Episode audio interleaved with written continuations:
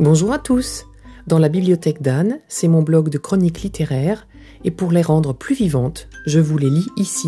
Bonne écoute.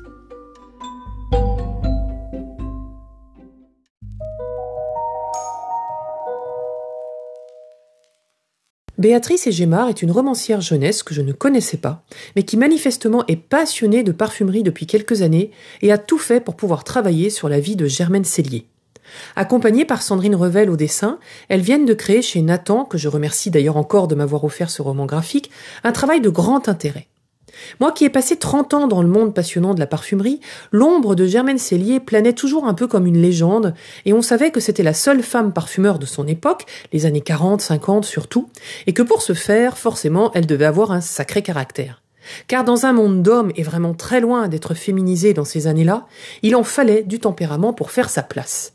Sur la forme, j'ai absolument adoré les dessins. C'est bourré de couleurs, il y a comme un côté aquarelle mais beaucoup moins délavé.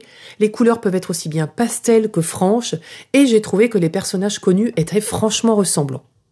L'autrice reconnaît que n'ayant pas pu trouver assez de documents sur Germaine Cellier, elle a comblé quelques trous, mais comme je ne m'étais pas penché assez sur sa vie, à part sur ses parfums, cela m'a plu d'avoir quelques pistes.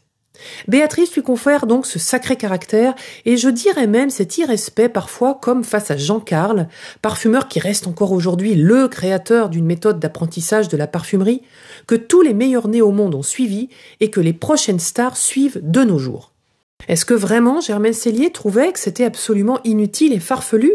Ça, ça a été une grande, grande surprise pour moi, qui ai travaillé avec plusieurs grands de ce monde, comme Dominique Ropion ou Frédéric Malle, qui en parlaient comme d'un grand maître.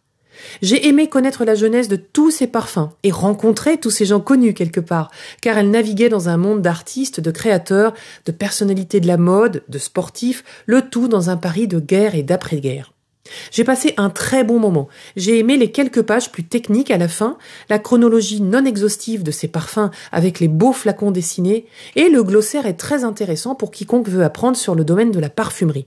Une très belle carte imprimée et parfumée avec fracas, la grande tubéreuse de Madame Cellier, est insérée dans le livre et je peux vous dire que ça sent.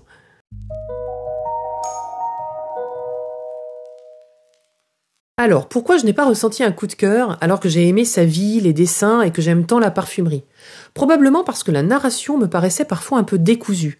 On passe d'une page à l'autre, d'une situation à l'autre de sa vie sans que ce soit forcément amené. Dans un livre, on aurait pu proposer des chapitres, dans un roman graphique, apparemment, cela ne s'y prête pas. J'ai été légèrement déconcertée.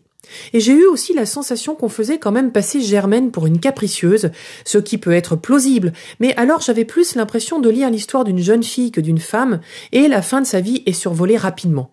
J'aurais peut-être voulu encore un peu plus d'elle. À lire en tout cas pour connaître encore plus sur ce domaine de passion, ou comme une partie de l'histoire de France haute en situation forte. Je vous souhaite une bonne journée et je vous dis à bientôt pour un prochain épisode.